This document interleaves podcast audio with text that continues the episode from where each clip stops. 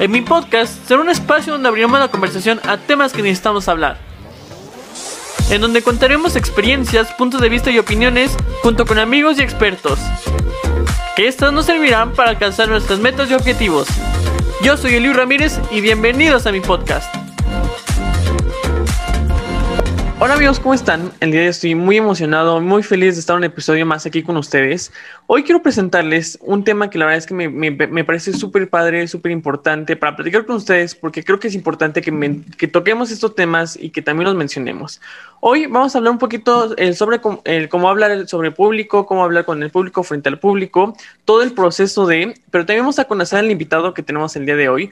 Quiero presentarles a Paco Benítez. Es un conferencista, instructor y creador de contenido que ha tomado congresos alrededor de toda Latinoamérica y actualmente se dedica a dar entrenamientos y mentorías de public speaking. Pues la verdad es que quiero agradecerte eh, que hayas aceptado mi invitación y con todo el gusto pues preguntarte cómo estás Paco. ¿Qué onda, Elio? Muy bien, muchísimas gracias por la presentación, por la invitación. ¿Un poco, ¿Estás un poco nervioso? Dijiste que estás iniciando con el podcast, ¿no? Y agradezco que yo sea de las primeras poquito, personas sí. estar aquí. Así es un es. No, pues muchas gracias. La, la, verdad es que me siento un poco nervioso porque sin duda yo creo que es estar frente a ti, alguien que sabe hablar, eh, bueno, que tiene mucho, mucha experiencia y mucho tiempo dentro del medio, pues la verdad es que sí me pone un poquito nervioso. No, no te preocupes, mira, yo soy como el nutriólogo gordo, güey. O sea, yo voy a tener muletillas, yo me voy a trabar, yo también voy a hacer bolas. Que, que sepa cómo hacerlo no significa que lo haga todo el tiempo porque hay cosas claro. que naturalmente fallan y es normal y así lo tenemos que hacer. Somos seres humanos, no somos perfectos, así que si fallas, es un fallo de Liu, es un fallo de Paco y así habla este güey, perfecto, no pasa nada, ¿vale? Así que baja los nervios, no te preocupes, no te esté juzgando, ni tampoco nadie del público debería estarlo haciendo. Pues yo creo que con la experiencia también, uno va agarrando experiencia, ¿no? Y creo que también he estado un poquito mejorando mis, mis, mis habilidades y también toda esta práctica del hablar frente al público y hablar con los invitados, pero creo que, creo que poco a poco voy a agarrándole un poquito. Pero bueno, pues pero quiero preguntarte primero a los que nos están escuchando, ¿quién es Paco Benítez? ¿Quién es eh, este atrás de, del, del, mentor, atrás de esta persona que habla, que sabe, que es experto en esto? ¿Quién es Paco Benítez? Bueno, Paco Benítez no es un mentor, primero que nada. Esa palabra ah, okay, está bien, okay. bien prostituido. Sí doy mentorías, pero creo que para ser un mentor, la persona que estoy mentorando tiene que saber que yo soy su mentor. Y eso todavía no sucede. Entonces, a pesar de que yo enseñe, eso no me vuelve un mentor, me vuelve un profesor, me vuelve un educador. Y eso soy, soy un educador. Tengo ah, 26 perfecto. años, no sé si me ve más jodido de lo que, de lo que sí soy. La barba me, es el maquillaje de los hombres, cabrón, pero te juro que si me la quito parezco de 15. Ah, sí, claro, siempre, siempre, siempre. Sí, perfecto. Y soy una persona a la que le gusta hablar. Desde pequeño, mis papás y en el colegio siempre fomentaron que me expresara, que no tuviera miedo a levantar la mano. Me dieron a entender que si yo eh, me expresaba, la gente lo iba a escuchar y quien no lo escuchara era un irrespetuoso. Y así crecí y me di cuenta que esta habilidad funciona para muchísimas cosas y que hay muchas personas a las que no les enseñan como a mí me enseñaron que no les enseñan que su voz tiene peso, que no les enseñan a alzar la voz, que les enseñan a quedarse callados, a ser sumisos, a no decir su opinión porque no vaya a ser que, te, que molestes a alguien.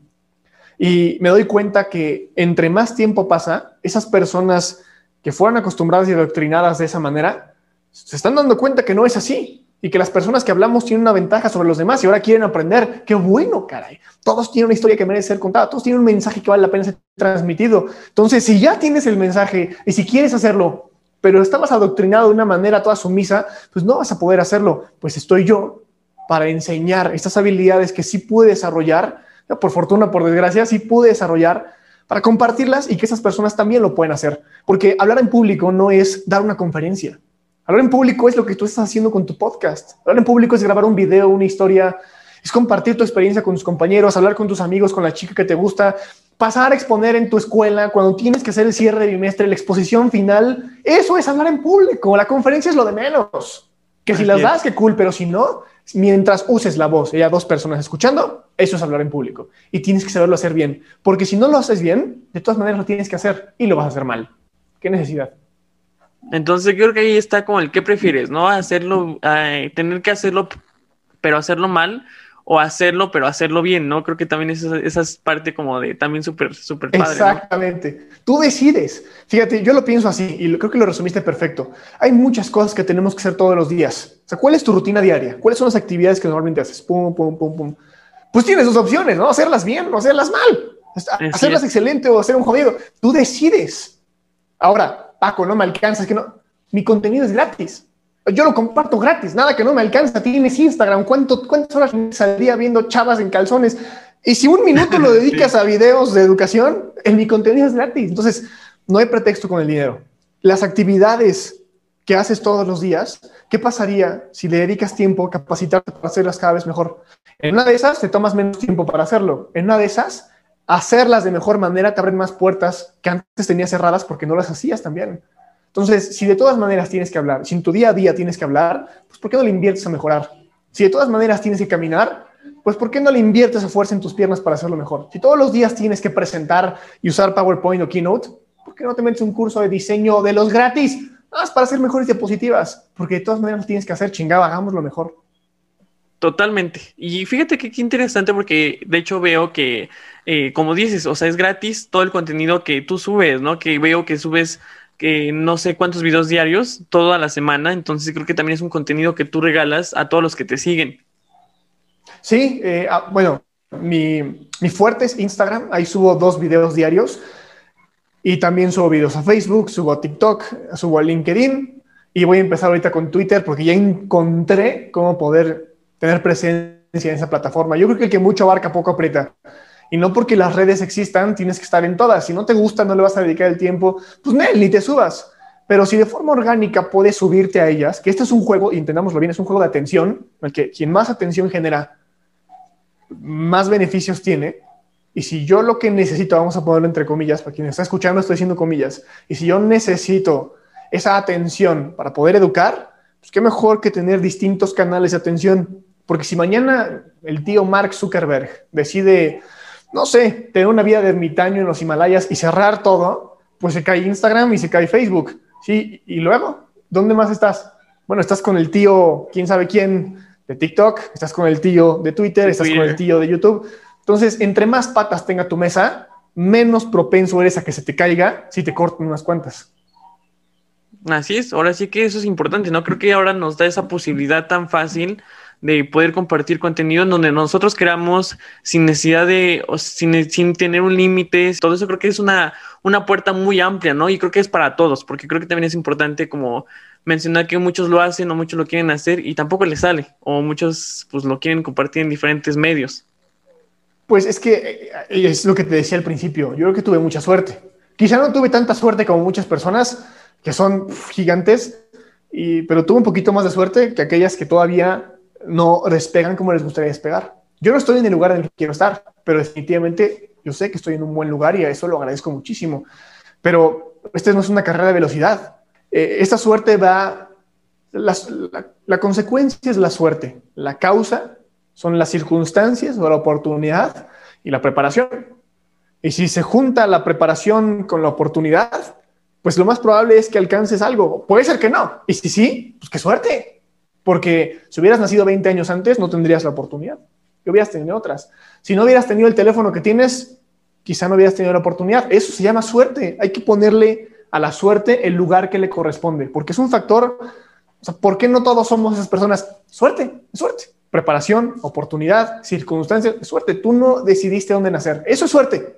O mala suerte, como lo quieras ver. Eso no tuvo nada que ver contigo. Entonces, yo tenía la preparación durante muchos años tengo, tuve y desarrollé y sigo desarrollando el conocimiento.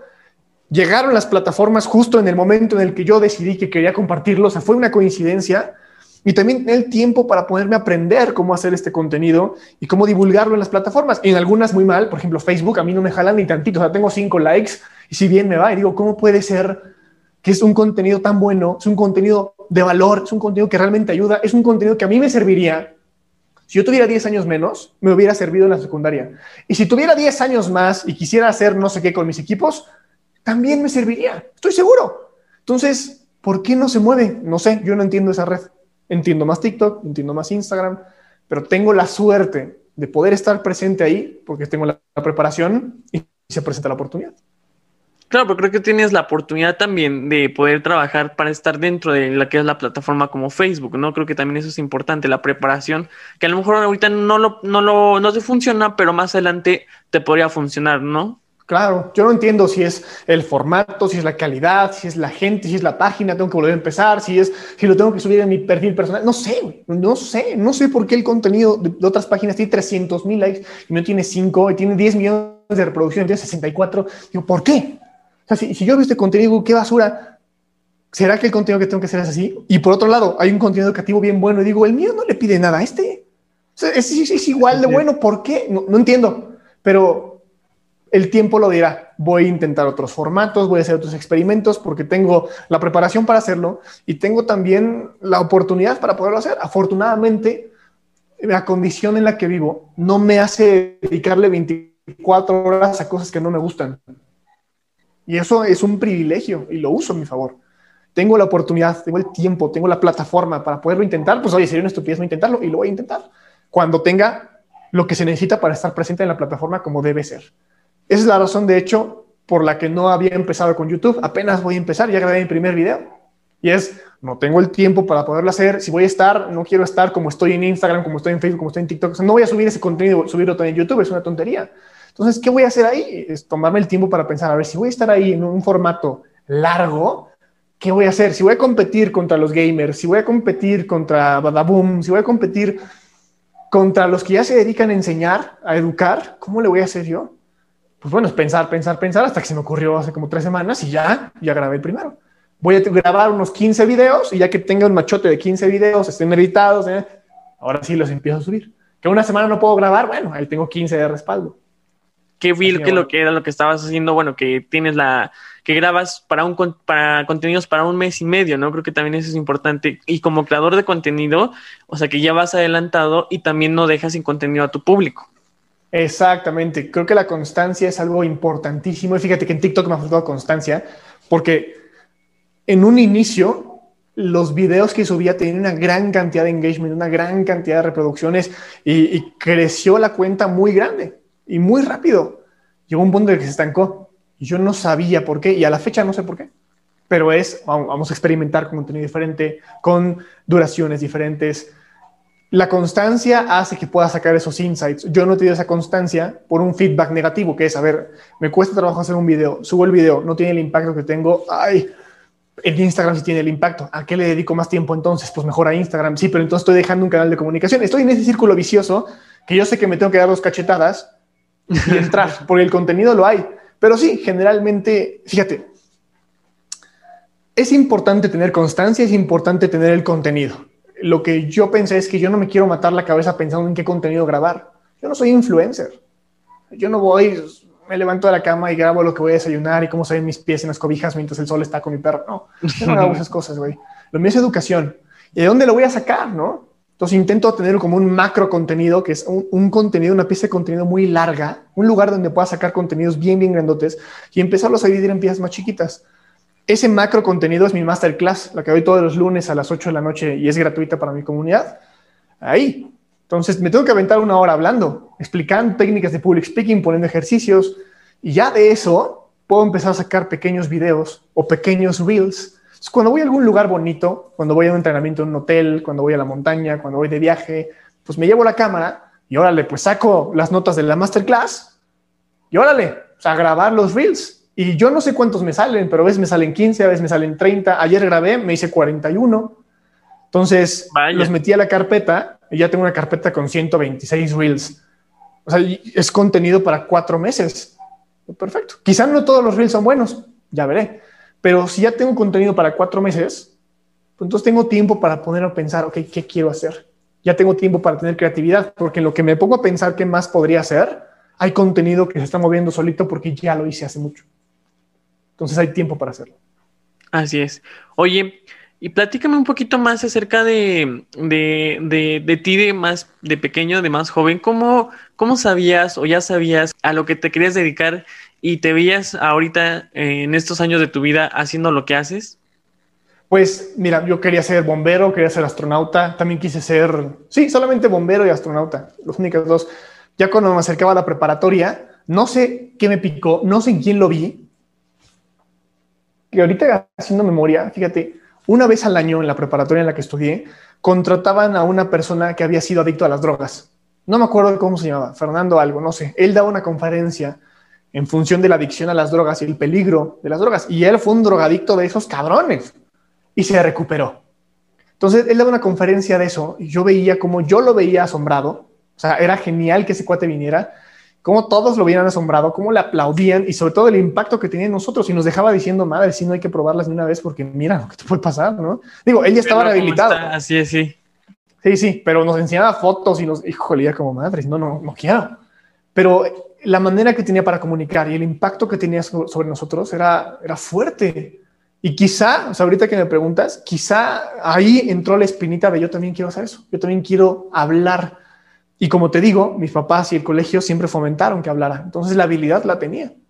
Y eso fue lo que hice. Me puse a hablar, hablar, hablar, hablar. Y empecé a tocar puertas para que me permitieran hablar. Aquí la pregunta es qué quieres decir, ¿no? Esa es la pregunta más importante. No solamente cómo lo voy a hacer para hablar, es qué voy a decir si me dan la oportunidad de hablar. Entonces, en los últimos años de la preparatoria, sí, yo quería ser conferencista. Esa era mi meta. Estudié administración, nada que ver. Pero entendiendo que la universidad es más que las clases y que pueden ser una plataforma genial, la universidad, para poder encontrar lo que realmente me gusta mientras estudio una carrera que no es que me apasione, porque no había una sola carrera que me apasionara. Pero yo tenía un camino bien, bien claro ser conferencista. Lo dejé, por supuesto que dejé de sueño muchas veces porque en el camino me encontré con quiero emprender esto, voy a intentar esto e intenté dos, tres cosas que todas fracasaron, pero todas me dieron los contactos, las plataformas, la habilidad, me dieron la experiencia para que una vez que todas fracasaran, yo pudiera arrancar ahora sí dando conferencias y luego enseñando a hablar en público, porque no puedo enseñar si no doy conferencias. Hay una gran cantidad de gente que te enseña a hablar, pero solamente habla en cursos para hablar no da presentaciones, no da conferencias. Entonces, ¿cómo puedes saberlo? Si me estás repitiendo un libro, pues mejor leo el libro, bro. Y yo no quiero ser eso. Yo, sí tengo que ser congruente y lo soy. Claro, y ahora este podcast, es para los jóvenes y hacia los jóvenes. Y ahora que me mencionas este tema de que eh, empiezas a tener como este acercamiento con el hablar en público, cuando tú te metes en este tema, cuando tú lo empiezas a hacer, nunca te llegó como, como estas críticas de decirte, no, pues es que no eres bueno o te falta esto, te falta el otro. ¿Nunca te llegó como esa parte a ti? No, nunca en función de mi habilidad para hablar. Fíjate, y voy a decir algo que quizás suena un poco duro, pero en la universidad en la que yo estudiaba, y he visto, y lo he visto en muchas otras universidades, hablando de jóvenes, la, el nivel que los chavos tienen para hablar es un nivel mediocre. ¿Por qué? Porque nunca nos enseñan a hacerlo cuando, y, perdón, pero es que hablan mediocre. Yo lo veía con mis compañeros de último semestre, eran mediocres para hablar. Era, lamentable que pasaran a hablar. Ni la profesora, el profesor quería escucharlos, que hueva, porque pasaban y con las manitas aquí, no sabían qué decir, leían las diapositivas, se ponen nerviosos, bailaban, se trababan. Como, güey, neta, llevas 26 años, así, bueno, no 26, pero 23, 22, ya 22 años haciéndolo así y nadie te ha dicho que está mal. Pues algo está mal aquí. Entonces, si todo el mundo está en cero, voy a hablar, voy a generalizar, por supuesto, no me malentiendan, pero quiero que les quede bien claro. Cuando todo el mundo está en cero o está en menos 10, si tú estás en uno, ya la armaste. En igualdad de condiciones, el que mejor comunica gana. Y cuando todo el mundo da hueva cuando habla y tú lo haces tantito diferente, tú tantito te preparaste, cabrón, llamas la atención. Así como si te la pasaras comiendo salado y de repente encuentras un chocolate, te comes y dices, wow, ¿qué onda? ¿Qué es esto? Quizás no es el mejor chocolate del mundo, pero no es salado. Ya con eso. Pero ves la diferencia.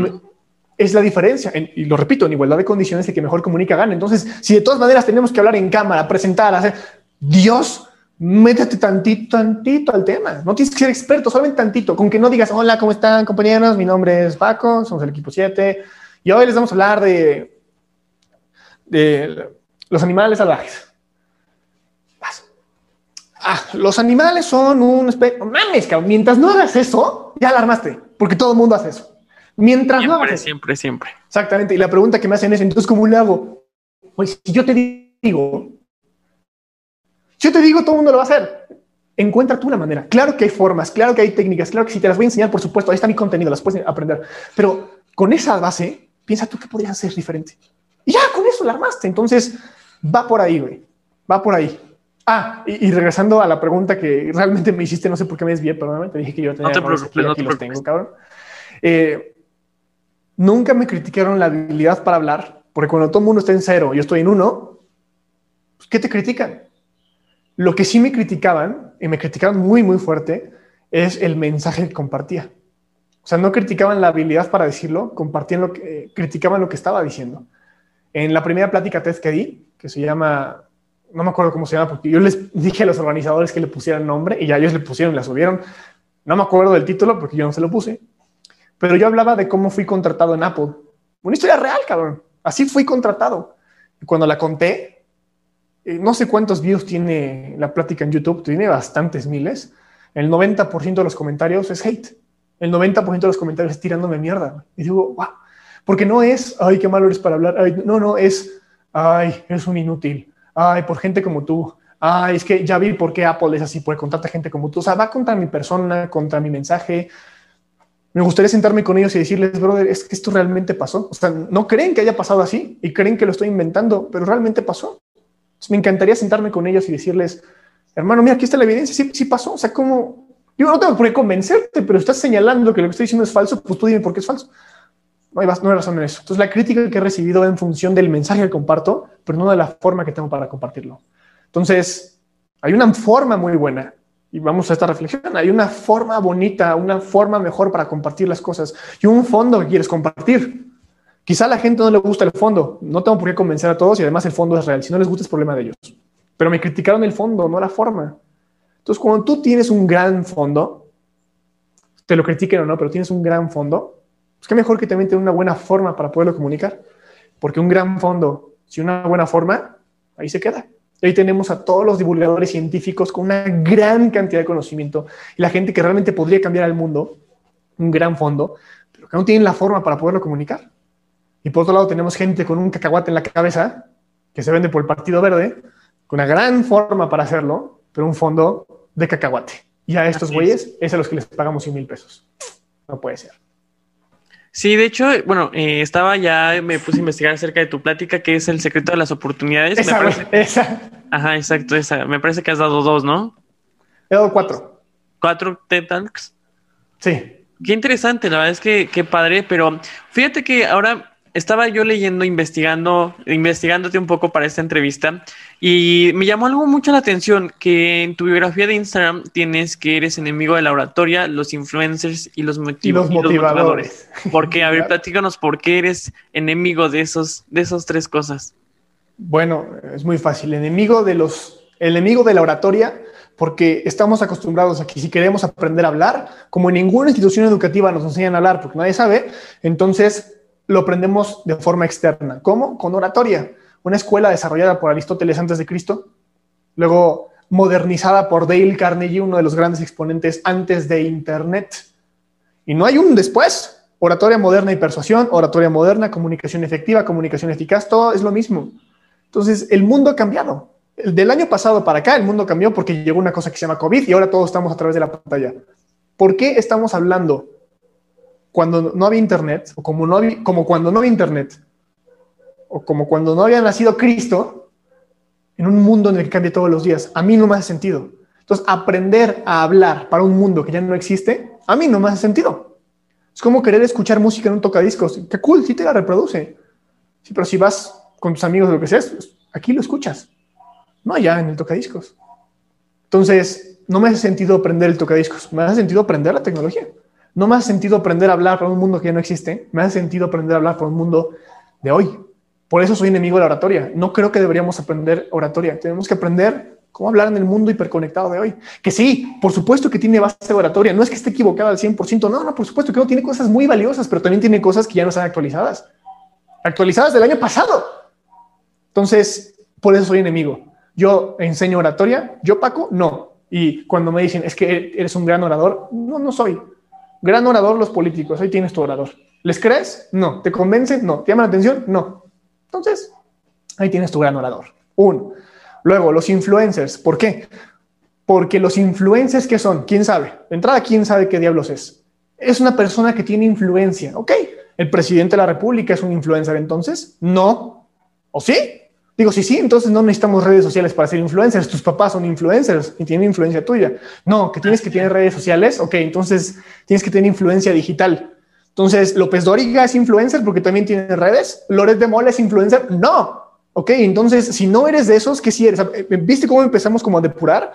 Y llegamos a los güeyes con un estilo de vida que es falso, que está sostenido por mantener un estilo de vida que es falso, para vendértelo a ti, para que lo puedan seguir teniendo, que sea falso, y son cuates que realmente no aportan nada, pero que generan una gran cantidad de atención y generalmente son ciberedecanes que se venden a las marcas para seguir teniendo ese estilo de vida a costa de venderte a ti, que es lo que vimos con el Partido Verde hace unos días, que es, me vendo por 10 mil pesos, que esta influencer que estaba diciendo eso es, solo me pagaron 10 mil pesos, solo 10 mil, cabrón, ¿sabes cuál es el salario mínimo? No mames, gente mataría por esos 10 mil baros, porque la peda no se paga sola.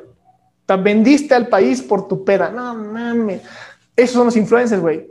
Son los de Acapulco Shore, son los mis reyes, esos son los influencers. Yo creo que es el cáncer de las redes sociales, porque queremos ser como ellos. Ellos no aportan nada y sacrificamos lo que tenemos para hacer eso. Una persona que no aporta nada, pero que tiene un estilo de vida genial a costa de no aportar nada y vender al país. Yo creo que no deberíamos ser eso. Soy enemigo de esa cultura, cabrón.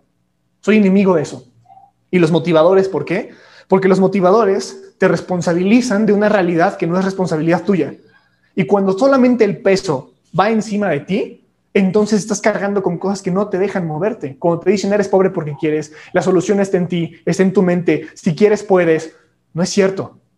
No es cierto, va mucho más allá. Esto, si quiero salir adelante, no lo puedo hacer de forma individual. Cambiando mi mentalidad, no puedo salir adelante. El, el, porcentaje de responsabilidad que yo tengo en función de la realidad que me toca vivir es muy pequeño. Entrada, hablas español porque naciste en Latinoamérica. Vives donde vives porque aquí naciste, no es cosa tuya puedes hacer lo que no puedes hacer porque ahorita está AMLO de presidente. Llega alguien más y cambia la realidad, cambia tu mentalidad. ¿Qué, brother? Hay cosas mucho más grandes que tú. Entonces, ojo, no es, ah, como es culpa de los demás, yo no hago nada. No, no, no, no va por ahí, no malentiendan, no va por ahí. Pero cuando te responsabilizas del 100% por algo que no es culpa tuya al 100%, sufres al 100%. Porque como no puedes cambiar las cosas, porque no es, no es culpa tuya al 100%, pero te hacen creer que sí, y lo intentas y fracasas, ¿Qué es lo que pasa? Una frustración cabrona, pero como yo debería poder y como todo está en mis manos y no estoy pudiendo, el problema soy yo. la motivación al final termina causando más problemas que soluciones, cabrón. Y en todo caso nos mantiene en un estado de mediocridad y de no movernos. Porque si no pasa nada, porque todo está en mí, porque si yo, si en mi individuo puedo hacer las cosas, entonces no soy colectivo, no trabajo en equipo, no me junto con la sociedad y nos mantenemos en el mismo lugar. La motivación termina cuando el motivador se calla eso no puede ser. La mejor motivación viene de adentro, porque esa, esa no se termina. Y el problema de los motivadores, otro más de los problemas de los motivadores, es que una vez que se callan, necesitas más y más y más y más, porque si te acaba, si te acaba y si te acaba, y solamente la puedes obtener a través de ellos. Y generalmente los motivadores tienen un modelo de negocio. Comprar las conferencias, comprar los cursos. Entonces, al final, tú sabes que lo que estás haciendo no tiene un impacto real, sabes que estás perjudicando más de lo que estás ayudando y además les, te están pagando por seguirlos manteniendo ahí. Eso se me hace una grosería, güey. Por eso soy enemigo de esos cuates. Está bien reflexionar, está bien inspirar, pero si soy un motivador, no mames, no. Oratoria, influencers y motivadores. Y la oratoria no, eso está en un paréntesis. Influencers y motivadores son el cáncer de las redes sociales de hoy. Y la oratoria es una escuela que funcionó en su momento, pero que hoy ya no funciona. Y deberíamos verlo así. Yo creo que también la motivación, por ejemplo, si vas a un curso o si lo escuchas, es como del momento, pero ya no dejas de escuchar o ya sales de, de, la conferencia, todo eso, y se te acaba la motivación totalmente. Creo que en el momento te inspira, te motiva, pero ya después ya dices, pues ahora qué, ¿no? O sea, ¿qué es lo que sigue? ¿Qué es lo que qué, es lo que debo de hacer. O sea, en el momento te motiva, te inspira, pero ya después sales de, del lugar y dices, ¿y ahora qué? No, creo que eso, creo que eso me, ha pasado y también he visto que le pasa a muchas personas, sobre todo, creo que es esa parte. Claro, claro. Y mira, tampoco quiero satanizar todo esto porque hay gente a la que le funciona. A mí me han motivado. O sea, yo he escuchado conferencistas motivacionales que sí termino el video, termino la conferencia y si estoy con un pump de, güey, órale, va. O sea, no es que no funcione, por supuesto que jala, pero ¿a qué porcentaje de la población está jalando ese mensaje? Es otra pregunta que tenemos que hacer. Y no en función de el 100% de la demografía que te escucha, el 20% no es efectivo. No, no, no. Es qué realidad tiene que vivir cada persona para que tu mensaje realmente le funcione. Porque si tengo que tener casa, carro, vivir solo, tener mascotas, vivir en un fraccionamiento, ganar 60 mil pesos al mes, bli, bli, si básicamente tengo la vida resuelta y formo parte del 1% de la población de México, el mensaje motivador me funciona, entonces le estás hablando de un círculo bien privilegiado que en realidad no necesitaba nada para tener éxito en la vida. Y que tú fuiste una cereza del pastel, un pastel que está de huevos y que si no tiene cereza de por sí se vende. Pero para el otro 99 que no vive esa realidad, tu mensaje es falso. Y si no lo identificas, totalmente, eres un tonto. Y si lo identificas y aún así lo continúas haciendo, eres un hipócrita. Por cualquiera de los dos lados está equivocado, güey. Y entonces dices, ahí, ¿qué hago, no? ¿Qué es lo que puedo hacer? Exactamente. O sea, si, si, el mensaje va en, levántate, tú puedes, piensa positivo, levántate de la cama, vamos, que... Ok, si lo hago y tengo éxito, güey, yo ya tenía todo ganado. Solo tenía que levantarme de la, cama, de la cama con una sonrisa. Y los güeyes se levantan a las 4 de la mañana con una sonrisa, ¿Esos güeyes qué? Porque lo llevan haciendo durante 10 años y lo van a seguir haciendo durante 30. ¿Qué pasó con el mensaje, papá? No, el porcentaje de población y el demográfico de la población en la que ibas es una población que ni te necesitaba, pero te prefiere. Así es. Oye, y qué le, para concluir esta entrevista, ¿qué es lo que le quieres decir a los jóvenes? Un consejo que, que le quieras decir a los jóvenes, eh, algo que crees que necesiten escuchar o que crees que les puedas aconsejar o recomendar, ya sea que lo quieran dejar, que, lo quieran tomar, que lo quieran dejar, ¿qué les puedes decir a los jóvenes que nos están escuchando? Perfecto. Yo les recomiendo que muchachos estudien, por supuesto que estudien muchísimo, están en la universidad, termínenla por Dios, no hagan caso a esas personas que te dicen que la universidad no sirve para nada, no hagas caso a esas personas que te dicen deja la universidad porque en realidad no es un valor agregado. No, no, no, no, no. Que la universidad no sea una garantía como lo era antes, eso sí es una realidad. Pero eso no significa que no sea una ayuda o que no sea un buen plan B. Entiendan que la universidad es mucho más que el salón de clases. Es mucho más que estar sentado escuchando al profesor. Si te limitas a eso, definitivamente no te va a servir de nada, porque es el mínimo indispensable. La universidad, tu colegiatura, sea pública, privada, lo que sea, la plataforma, las instalaciones de la universidad, dan para más que las clases. Exprime cada una de las gotas. La universidad te cuesta un millón de pesos como el TEC de Monterrey. Exprime cada gota, por Dios. No te cuesta nada como la UAP. Exprime cada gota. De todas maneras, es una excelente universidad. Exprímela y termínala, pero no te limites a hacer el mínimo indispensable. Porque cuando 10 mil, 20 mil, 100 mil, un millón de personas se van a graduar con lo mismo que tú, tienes que tener algo diferente. Invierte también en tu desarrollo personal. No te quedes con el mínimo que te dan de conocimiento en las clases. ¿Qué otras cosas haces? ¿Qué otros hobbies tienes? Capacítate en eso. Esas skills que tienes y que encuentras como fortaleza, mételes más. Eres bueno para hacer tal, métele más. Eres bueno para hablar, métele más. Que eres malísimo para hablar, pero vas a tener que hacerlo, métele. Eres malísimo para hablar, pero no vas a tener que hacerlo, pues no le metas. ¿Para qué? ¿Qué necesidad? Esa es mi manera de pensar. yo no soy de la idea de que si mis debilidades las tengo que convertir en fortalezas. Yo no creo eso. Miren, si voy a necesitar la habilidad, que es una debilidad, pues sí, la convierto en fortaleza, pero si no, o sea, yo soy malísimo para quedarme callado. Afortunadamente, tengo que hablar. No voy a trabajar en quedarme callado más tiempo, ¿no? Entonces, estudien la carrera, terminen la carrera, exploten y sáquenle cada gota a la universidad e inviertan. Hay cosas gratuitas con mi contenido. Hay cosas más caras, hay entrenamientos, hay certificaciones. Sí, sí, sí. En la medida en la que puedas, invierte en tu desarrollo personal. Invierte en tus habilidades. Inviértela aquí, inviértela aquí. Porque el mundo es un mundo voraz, es una selva. Y va a necesitar de cada una de tus gramos de voluntad para que lo puedas hacer. Entre más preparado estés, mejor lo vas a poder afrontar. Entonces, tú decides de las 24 horas que tienes al día, cuánto tiempo pasas viendo nalgas. Sigue viendo nalgas, qué cool. Hay gente que está, parece mandada a hacer. Va. Pero esas 8 horas que te la pasas viendo nalgas, 30 minutos metes en otra cosa. Te juro que 30 minutos durante un año tienen un resultado gigantesco. Así es. Y ahora, pues, ¿qué les dices a estos que ya son adultos o que están, que ya pasaron, por ejemplo, por la carrera? ¿O qué le puedes decir también a ellos? ¿Qué les puedes aconsejar también a ellos? No nada más a los jóvenes que están por entrar o que ya están, sino qué es lo que les puedes dejar también a estos, a los que ya son adultos o los que ya están en una vida profesional. ¿Qué es lo que les puedes decir?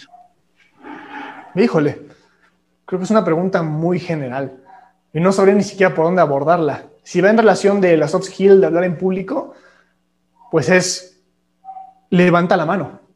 Cuando tú tengas la oportunidad, cuando haya un foro de exposición, tú levanta la mano. Eh, tengo la fortuna de que mi novia hace justo eso. Y sabes la gran cantidad de oportunidades que se le han presentado por eso, porque cuando alguien tiene que dar una conferencia, una plática, una presentación, todo el mundo, no, y es la que dice, pues yo, pues yo, pues yo. A pesar de que quizá no sea la mejor, a pesar, a pesar de que quizá no tenga el mejor conocimiento, se prepara para tenerlo. Pero ella es la primera que levanta la mano. Y gracias a eso es que directores, es que CEOs, es que gerentes, es que encargados de otras áreas de la empresa han volteado a ver y dicho, ¿esta chava qué? No sabía. Y le han dado una oferta laboral, no una, han tenido cinco ofertas de trabajo diferentes en un año, en la misma empresa, de cambios de país, de lugares de... ¿Por qué? Porque se atrevió a levantar la mano. Porque no solamente es un buen trabajo, hace un trabajo extraordinario la canija, pero además de eso, levanta la mano para ser vista. Cuando todo el mundo dice, no, no, gracias, levantarla hace una gran diferencia. Totalmente de acuerdo, totalmente de acuerdo, Paco.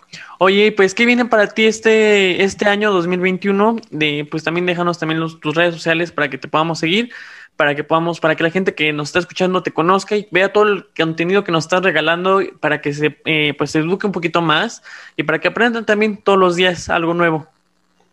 Bueno, estoy como Paco.Benítez en Instagram, Facebook, YouTube, en todas, Paco.Benítez. ¿Y qué viene este año? pues en vez de contárselos, mejor métanse a la red y chequen qué ando haciendo. No me tienen que seguir. A mí no me interesa generar gran cantidad de seguidores. Me interesa enseñar. Si te aporta, chingón, quédate. Y si no, pues ignórame, no pasa nada. Pero asómate, seguro algo te vas a llevar. Creo que como personas como tú que nos enseñan y que también nos aportan muchísimo y que en vez de perder tiempo con contenido basura, por así llamarlo, creo que es bueno consumir eh, contenido como el tuyo Creo que eso nos puede aportar muchísimo como personas, porque es algo que nos va a servir de ahora para siempre. Para nosotros los jóvenes nos van a servir para ahora y para siempre, porque como yo creo que es, por ejemplo, ahora el, por ejemplo, hablar inglés, que es tan básico, creo que también ahora es básico también saber hablar en público. Exactamente, es una habilidad que desarrollas una vez y te olvidas, la tienes para los próximos 80 años. Y no es que sea mejor consumir mi contenido que el de otras personas, no, por supuesto que no, pero es si no le estás dedicando tiempo a consumir contenido que te va a nutrir para el resto de tu vida, quizá debería ser un espacio para también consumirlo junto con otras estupideces que todo el mundo ve. Yo también las veo. Yo también tengo tiempo de eso. Yo también, sí, pero tengo mi espacio para consumir ese contenido porque sé que me va a ayudar para toda la vida. Entonces, tomen ese tiempo. Así es. Pues muchas gracias Paco, te agradezco de verdad que hayas aceptado la invitación a mi podcast, que nos hayas compartido todos estos puntos de vista y estas, todas estas aportaciones que, nos van a ayudar muchísimo y espero que los que nos hayan escuchado también les haya pues aportado mucho o poco, pero que les haya ayudado. Muchas gracias Paco. A ti Elío y muchísimo éxito con este podcast. Muchas gracias. A ustedes amigos les agradezco por haber escuchado. Espero que les haya gustado este episodio. Y si sí, pues quédense para los demás que se vienen buenísimos, padrísimos. Y pues nada amigos, cuídense mucho y nos escuchamos en el siguiente episodio.